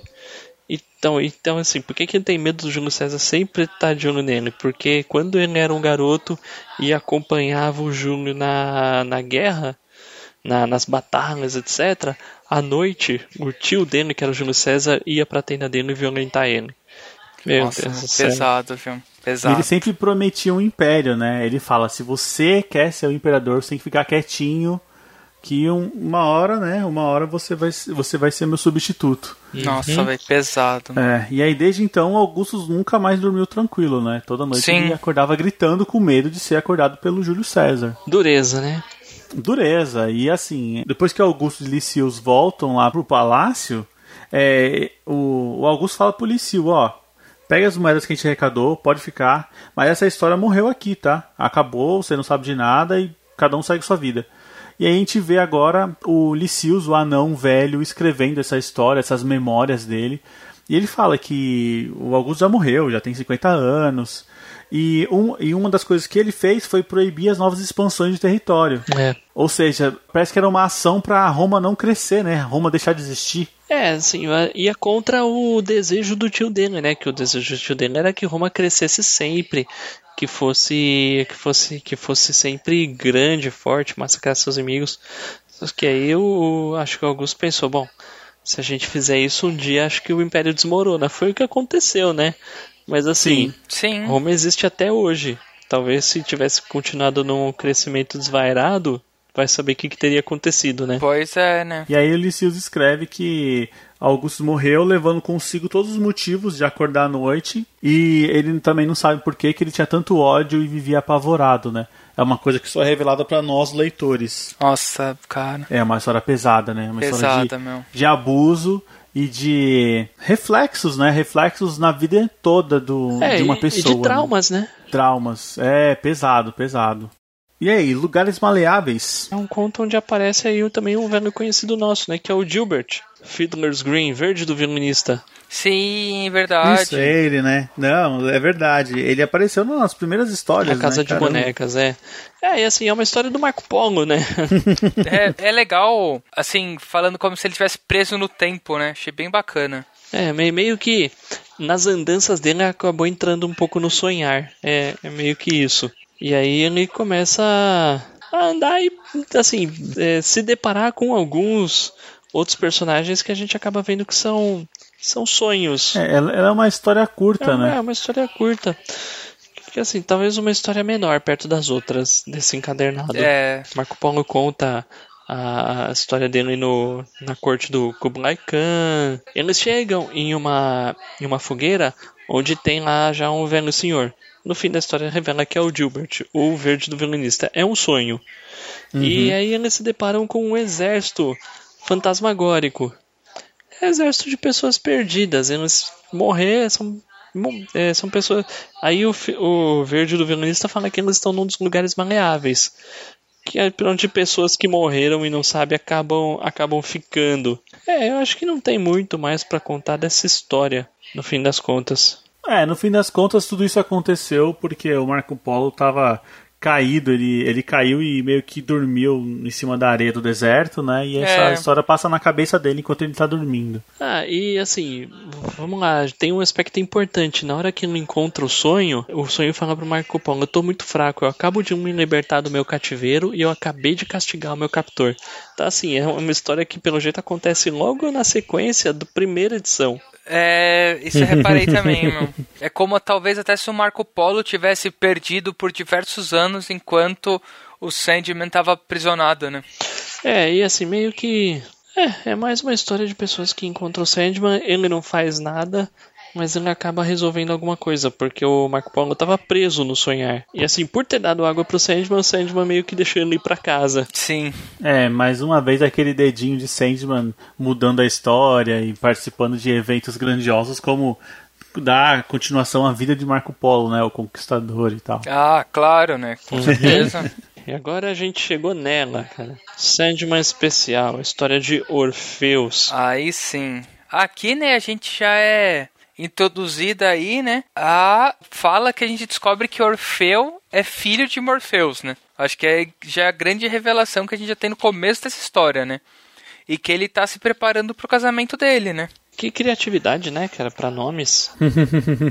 É muito engraçado, né? O nome da família toda é demais. E assim, a gente vai, assim, é... Orfeus é literalmente filho do Sandman e a mãe é a Calliope. Outra que já É a apareceu aqui musa também, que já né? apareceu lá no comecinho, que o Sandman ajudou, etc. E, a- e assim, meio que nessa história a gente descobre por que, que ela tinha tanta raiva dele. Pois é.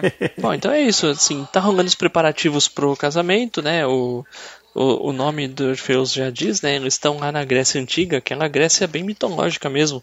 Tanto que eles convivem com sátiros. E assim, e o Orfeu está para se casar com a Perséfone. Lógico, como é um casamento, toda a família se reuniu.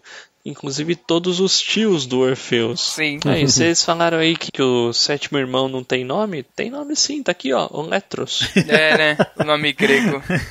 é, esse, esse nome aí não entregou pra gente o que a gente queria, não. Não, Não né? mesmo. Essa história, ela é literalmente uma releitura do conto de Morfeu mesmo, né? Que a gente já viu em diversos filmes. Se eu não me engano, uma animação. Cavaleiros do Zodíaco. Cavaleiro do Zodíaco, Diego. Cavaleiros do Cavaleiro Zodíaco, do é sim. Zodíaco é bom demais, Não, mano. Coisa boa. E a releitura dentro do Cavaleiro do Zodíaco que fica fenomenal, cara. Eu tava lendo isso daqui. Viva a vida é uma festa, não tem? É, é parecido, mas é mexicano, né? Sim, sim. Não, não, mas ah, ah, o filme, ele é muito baseado no conto de Orfeu mesmo. Sobre o cara que é cantor, que vai lá pro inferno buscar a alma da, É da sua amada. esposa. Ah, não, isso, sim, é, é, é verdade. É bem É isso. verdade. Tem, uma- tem aquele pezinho no, na inspiração. Essa história a gente já viu, então, a gente já sabe que é o conto, então o casamento vai dar errado, a esposa dele vai ser picada por uma cobra e ela vai morrer. É, tudo isso acontece, né, nessa história. Tudo isso, Uhum, tudo acontece. isso acontece. O Orfeu fica chateado, né, lógico, porque ele mal tinha casado, já virou viúvo. E vai dar um jeito de recuperar a alma dela, né? E ele vai atrás. E primeiro ele pede pro, pro pai dele, né? Pro pai. Pro pai dele. Ele fala assim: ah, eu trago ela de volta, eu quero, quero me despedir dela. E o Morpheus fala: Meu, você nem foi no funeral dela. Tipo, e assim, ele fala assim: Cara, eu não quero me despedir dela. E ele fala: Você deveria, você é mortal, você tá vivo. Ela está morta. É, o Morfeu, ele é totalmente, assim, entre aspas, insensível, né? ele fala assim: Você está vivo. Então viva! É, cara. Você deve se lamentar, mas você deve viver, né? É, e ele vai falar, e, e, e ele fala, a, a sua vida vai ser assim. Quando você lembrar dela vai doer, mas com o tempo vai passar. E às vezes vai voltar e você vai se lembrar, mas depois vai passar. E aí o Orfeus fala, eu não sou mais seu filho, então. E ele vai embora. E aí a gente tem, né? Bom, já dá prosseguimento aí. A gente tem a, a saga do Orfeu conversando com os perpétuos pra tentar chegar até ela, né? E, e aí a gente já tem um bom vislumbre, né? O pró, depois do pai dele, ele vai procurar o tio, né? Pois é, e né? assim, esse tio não é o destino, porque o destino ele tá sempre amarrado naquela corrente dele e nunca faz nada. Ele só fala assim, não, isso tá escrito no livro, então isso tem que acontecer. É isso é spoiler, não posso dar, então fica na sua. Eu sei o que vai acontecer, mas eu não posso falar. Então ele vai procurar o outro tio dele, que a gente não vai dizer o nome. E aí o tio dele é todo bonachão, né? Essa, e, e ele fala assim, ó Orfeu, eu acho que você gosta mais da ideia, da ideia da sua amada morta do que você gostava dela de verdade. Cara, né, mano? Cara jogou a real, né? É. Nossa. Você tá se dedicando muito mais pra trazer ela à vida do que manter o casamento. É, mano. E aí, bom, esse tio dele fala, fala o que fazer. Cara, e ele falou óbvio, né? Olha, sua esposa não tá morta? Então, sua tia é a morte. Por que, que você não fala com ela? Muito bom. Eu cara. adoro as cenas que a morte aparece. Não, cara, é cara, demais. a, e a morte, assim, ela, assim, não sei pra vocês, mas pra mim, nitidamente ela disputa com o Morpheus como top 2 perpétuo, sabe, cara? Sim, sim. Porque, cara, ela é extremamente carismática, cara, e sempre que ela aparece é, é fenomenal mesmo. Ela tem uns insights, né, e tal. O irmão deles, o tio, né, leva ele pra casa da morte, ele fala, mas isso não parece a casa da morte, tá estranho. Ela fala, então você prefere que eu mude? é muito legal, cara. Ó, tá aqui, ó. Aí vira um puta de um negócio sombrio pra caramba. E ela, gótico, e ela usa aquele vestidão assim, meu, tá bom, você É. prefere isso aqui? E antes ela tava lá toda despojada tal. É, tipo, contemporânea, mais moderna, né? né? Sim. Não, mas aí ela se recusa a ajudar ele, mas sabe como é que é, né? Pedido de um sobrinho, fica difícil você negar. E aí ela dá um jeito de colocar ele no reino de Hades, né? Que é o reino dos mortos. É, ela manda ele pra Hades vivo, né? Exatamente, ela manda ele pro portal, né? É um portal que também tem no Cavaleiro do Zodíaco, tá? Não quero dizer nada, tá, Diego? Mas acho que é, você porque podia... o Cavaleiro do Zodíaco copia todo mundo, né, meu? Cara, tá o negócio é uma influência, velho. A verdade é É essa. influência, cara, é influência. verdade Mais é influência, entendi, entendi. Mas aqui, nessa história, a gente tem aquela frase que ela, ela é uma constante nessa história, que é que há condições, há regras, sempre há regras. Sim, Sempre há e o regras, Orfeus lá falando, não me importa, não me importa, não me importo. É verdade, eu não quero saber o preço, eu, eu quero ela. E, e aí a, e a morte revela pra ela o caminho pra chegar nas terras do Hades enquanto ele tá vivo, né? Sei porque o jeito mais fácil de chegar lá é morrendo. ah, mas despertar o oitavo sentido também ajuda, cara. Não queria dizer não. Opa, também acho, hein? Também Os caras acho, estão cara. cheios de, cheio de nostalgia hoje. Bom, mas e aí então? O Orfeu chega lá na presença de Hades e ele conta a história dele. Fala: Ó, meu, você tá com a minha mina aí, quero levar ela embora. E aí, o que, que, a gente- o que que a gente precisa fazer? Qual que é o negócio? e o Hades, ele faz, o, ele faz aquela, aquela jogadinha que dá margem pra você interpretar que é uma sacanagem, né? Ele fala: Ó, faz assim, pega o rumo da sua casa, vai por aqui, só vai. Ela tá atrás de você. A regra, a regra é você não olhar pra trás. só vai embora. E ele aceita, né, cara? Que Sim. Tipo, acredita, ela vai te seguir, né? é, você fala, meu, mas como assim, né? Vai me seguir, eu não posso nem ver ela. Não, não pode ver. Só anda, anda e ela tá atrás de você. E o Orfeu aceita e vai, né? Ele vai embora, vai caminhando Cara, E por horas. por horas, léguas e léguas. E ele não tô ouvindo barulho de ninguém atrás. Cara, o que que tá acontecendo? Alguém tá me zoando. Ai, meu. O Hades, o meu Hades só tá me tá caçoando de mim, só me mandou embora. Até que ele sai do reino de Hades, né? É, mas mais ou menos, antes de sair do reino, ele anda pra trás. É, cara, ele não aguenta. Eu tinha entendido que ele tinha saído, mas ela não. Não, não, não. É porque ele vira Ele pra vê a trás luz, e... mas ainda não saiu, né? É. Ah, tá. Ele vira pra trás e é aí que ela desaparece, né? É, ele vira pra trás e ela tava realmente indo atrás dele. Só que ele quebrou a regra, né? É, Pois é. E ela não saiu do reino de Hades. é. Caralho. Ai, mas a história tem continuação, né? Tem mais, tem mais, gente. É, a gente vê que o Orfeu, depois disso, né, virou um hipster. Opa, com certeza, né?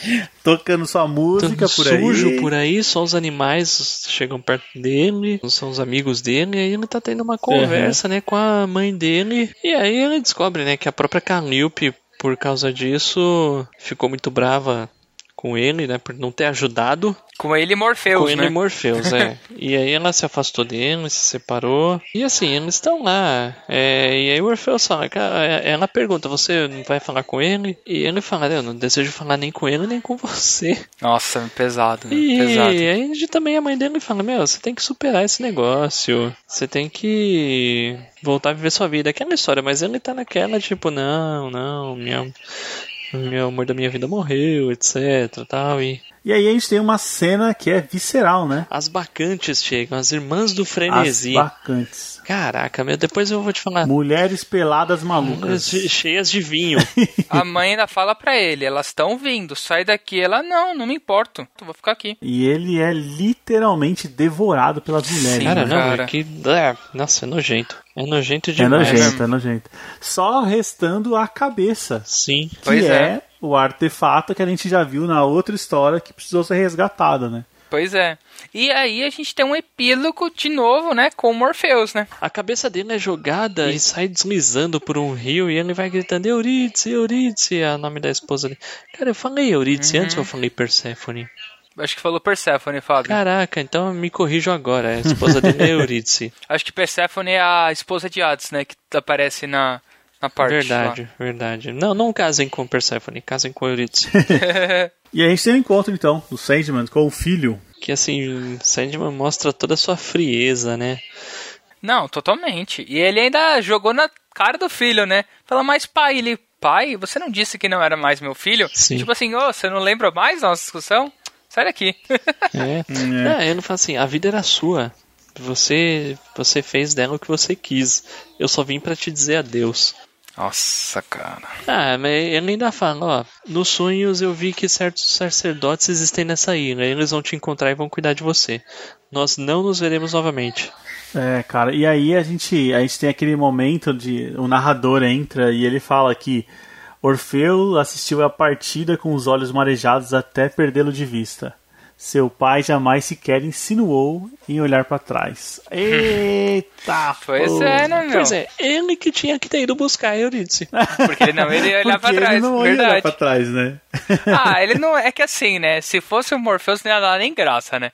O Morpheus ia chegar e ia falar: Wats, quer continuar aí com o seu submundo?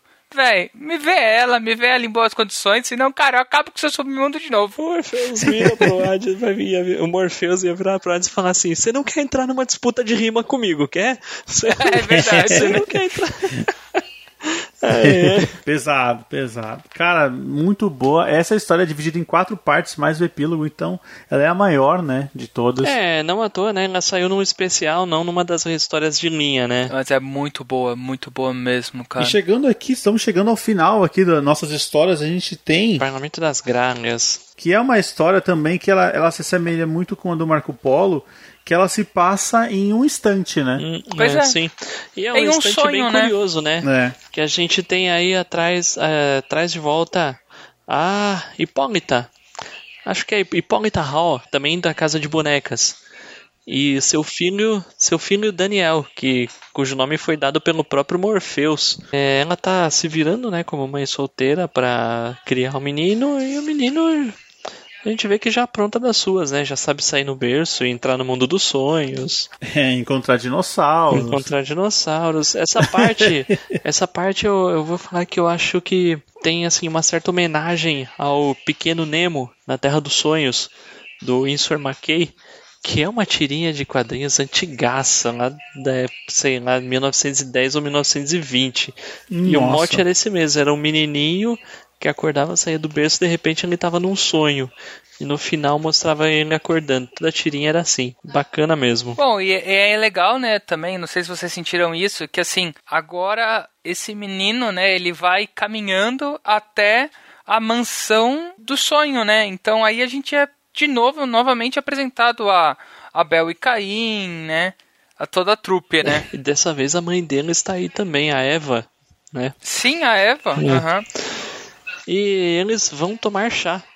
Só que aí, e aí as coisas vão acontecendo e eles começam a contar algumas histórias. Olha, eu vou falar a verdade que eu achei legal a história da Eva comentando sobre as três mulheres de Adão, né? Porque pelo menos assim, acho que mesmo a gente eu já conhecia, a gente já conhecia a parte de, de Lilith e de Eva, mas a parte da, da Inominada achei muito interessante o conceito dele, né?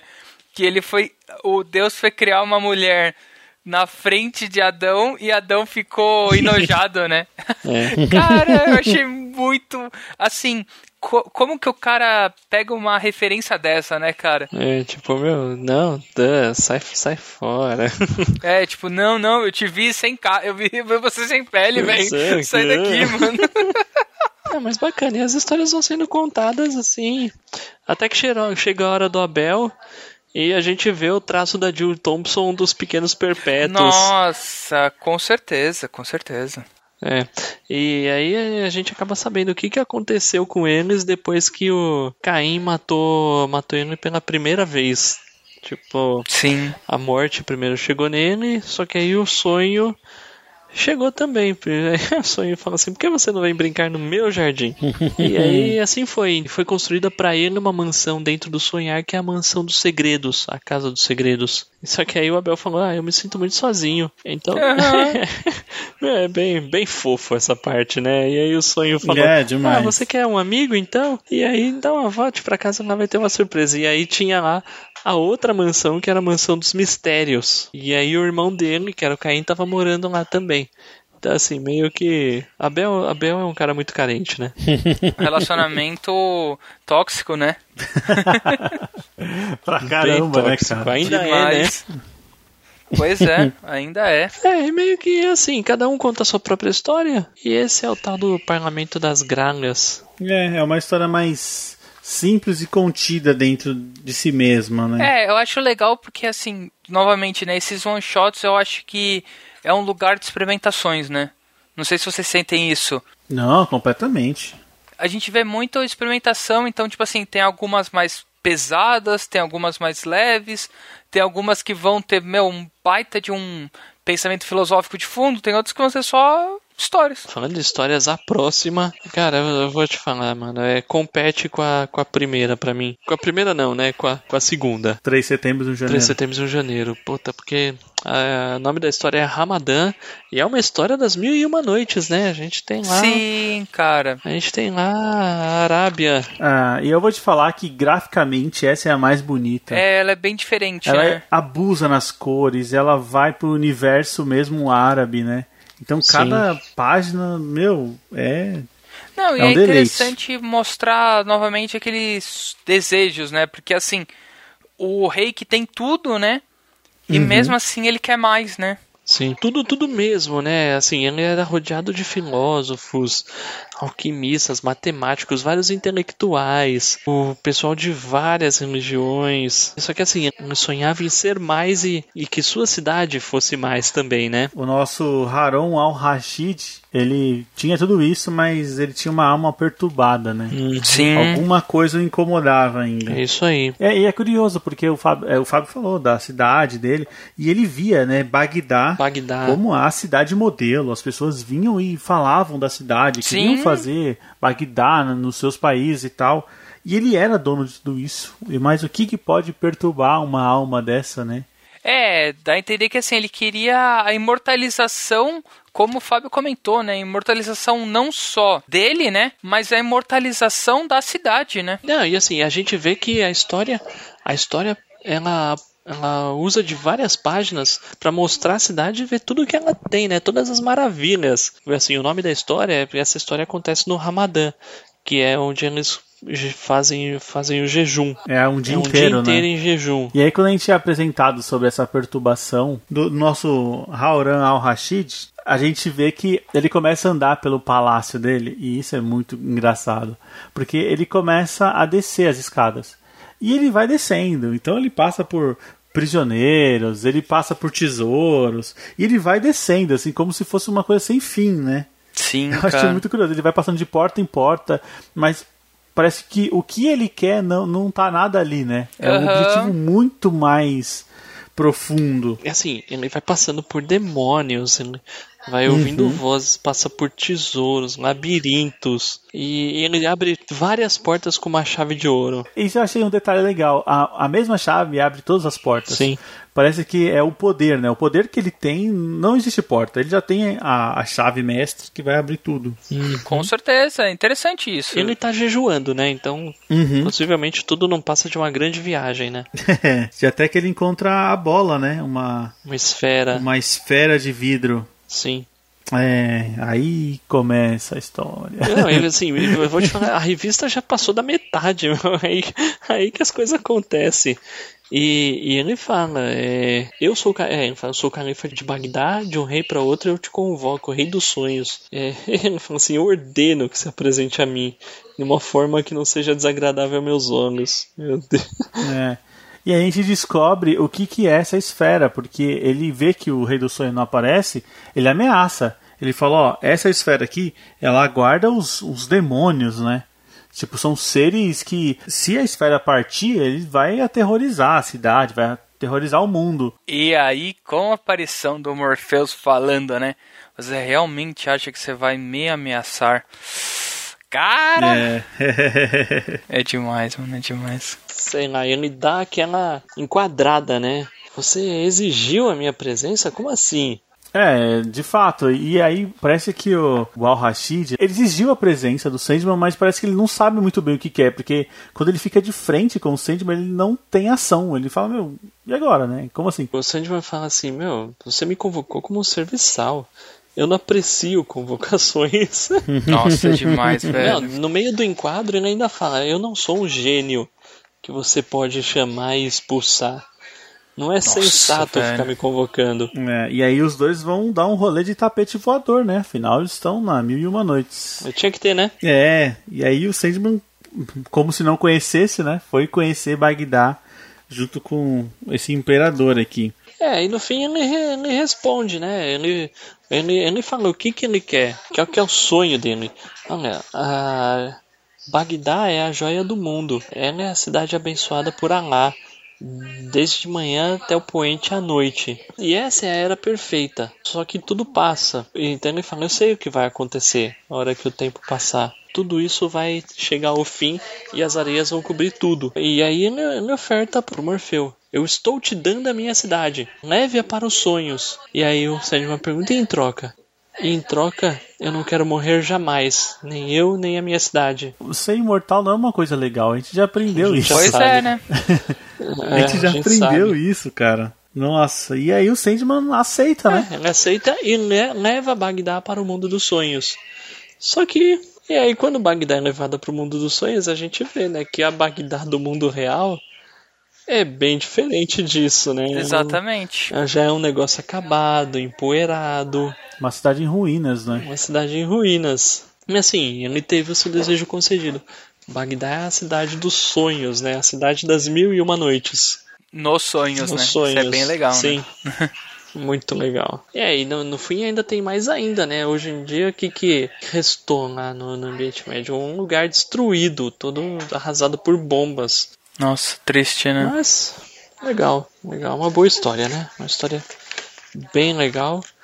E, e chegamos ao fim, hein? Dessa maratona de Sandman. É, Essa história, eu não sei porque que ela foi escolhida pra fechar, porque a gente fecha com aquele sentimento de um pouco devastado, né? Porque a gente tem uma história sobre possibilidade, sobre crescimento, sobre. Não, até, até perco as palavras de explicar como o Bagdá era tão maravilhoso e por conta dessa desse ato egoísta, né? É, Desse ato de pensar só em você, você abriu mão de uma maravilha que tinha na Terra pra viver pra sempre, né? Tipo, É, é, aí eu vejo que a ideia do Califa não era tanto ele viver pra sempre, mas, mas ele queria que a cidade durasse. Tanto é que ele não tá lá na cidade, ele aparece do lado Sim. de fora e ele tá ferrado depois disso, né? Mas a cidade permanece, permanece até hoje ah, nas fábulas, né? É, mas ele não pensou nas pessoas, né? Então, Ah, não. o Sandman levou prédios, É, pois levou, é. Isso. Pois sabe? Sei lá, eu, não achei muito inteligente o Califa fazer isso, É, não. mas é que eu acho que nisso, so- sobre a inteligência, né? Eu acho que assim, ele já se via cego pela grandeza, né? Sim. É que por mais que você tenha, sempre vai ter alguma coisa que você vai querer. Então ele, ele tinha tudo, ele, ele tinha que desejar alguma coisa. E a de- o desejo dele foi imortalizar a cidade, mas a um preço de que ferrou a vida de todo mundo. É, não, é verdade. É, mas vou te falar, mano, fábulas e reflexões termina. Deixa a gente refletindo, né? Pô, Totalmente. pra caramba, cara. Pra Abre e caramba. termina muito bem, né? É, histórias maravilhosas. New Game é muito feliz. Olha, é um- e é assim, é um baita do, do compilado, né? E mesmo os. E mesmo as histórias mais fracas ainda são excelentes. E mais uma vez eu pergunto: vale como um, um encadernado de introdução pra quem nunca leu Sandman? Cara, Vale. vale, vale, vale, sim. Vale. Assim como Terra dos Sonhos, que são histórias isoladas, mas dá pra pegar novos leitores Dá, por aqui, né? dá pra pegar. Cara, assim, eu vou- eu vou te falar que Sandman é um negócio que cresce a cada releitura. Mas, no fim, pra quem tiver interesse, sinceramente, acho que dá pra pegar qualquer um e mandar ver. Lógico, o primeiro, talvez esses de compilações de one-shots sejam mais fáceis do que os outros.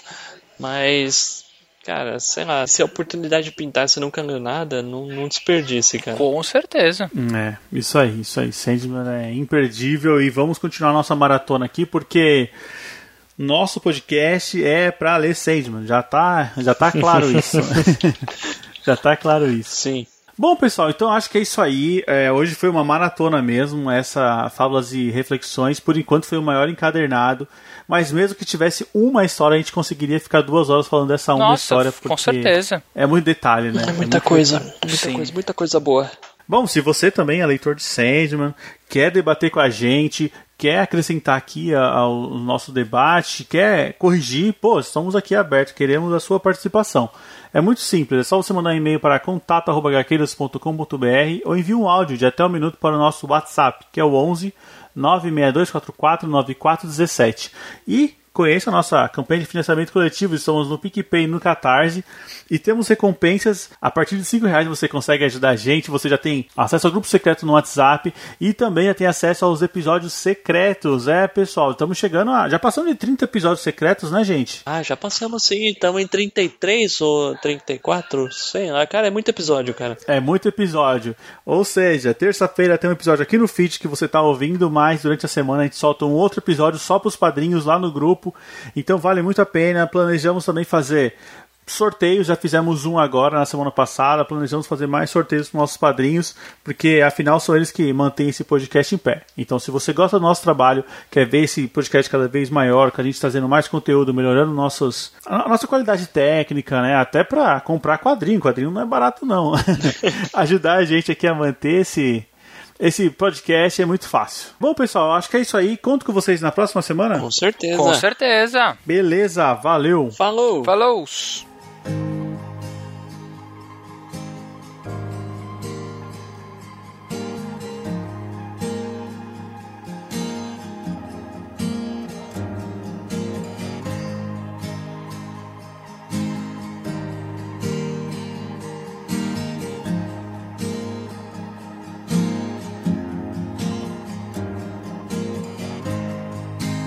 heavy words are every word spoken.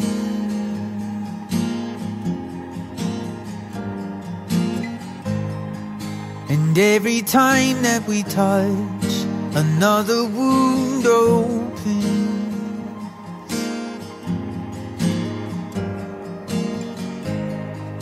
We're glowing golden, but burning out too soon.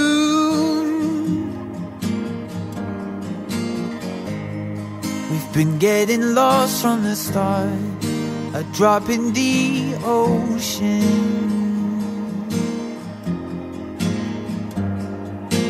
How can a love leave you lonely with nothing?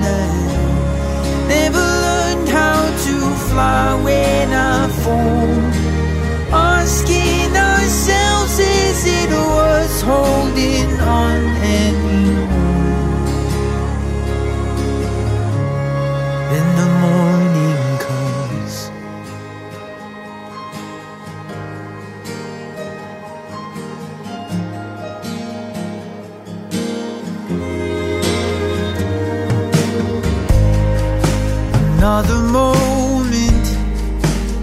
another day older.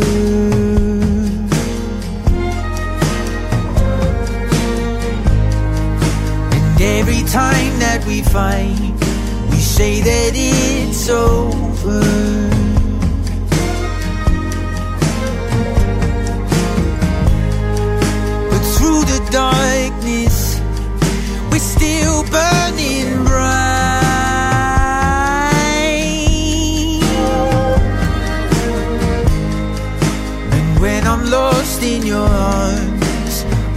Start to smolder.